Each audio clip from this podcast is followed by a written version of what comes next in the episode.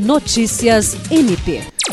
A Corregedoria Geral, com apoio técnico da Diretoria de Comunicação, está produzindo, desde março de 2023, um vídeo documentário denominado COGER 40 anos.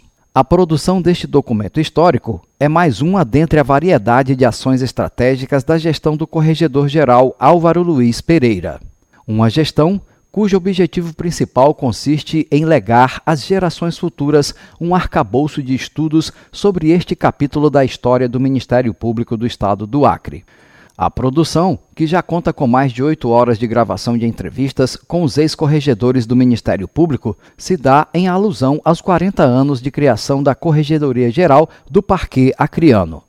A criação da COGER ocorreu mediante a sanção da Lei Complementar Estadual número 8, de 18 de julho de 1983, a primeira lei orgânica do Ministério Público do Estado do Acre e que regulamentou a implantação de um órgão correcional no MPAC. Jean Oliveira, para a Agência de Notícias do Ministério Público do Estado do Acre.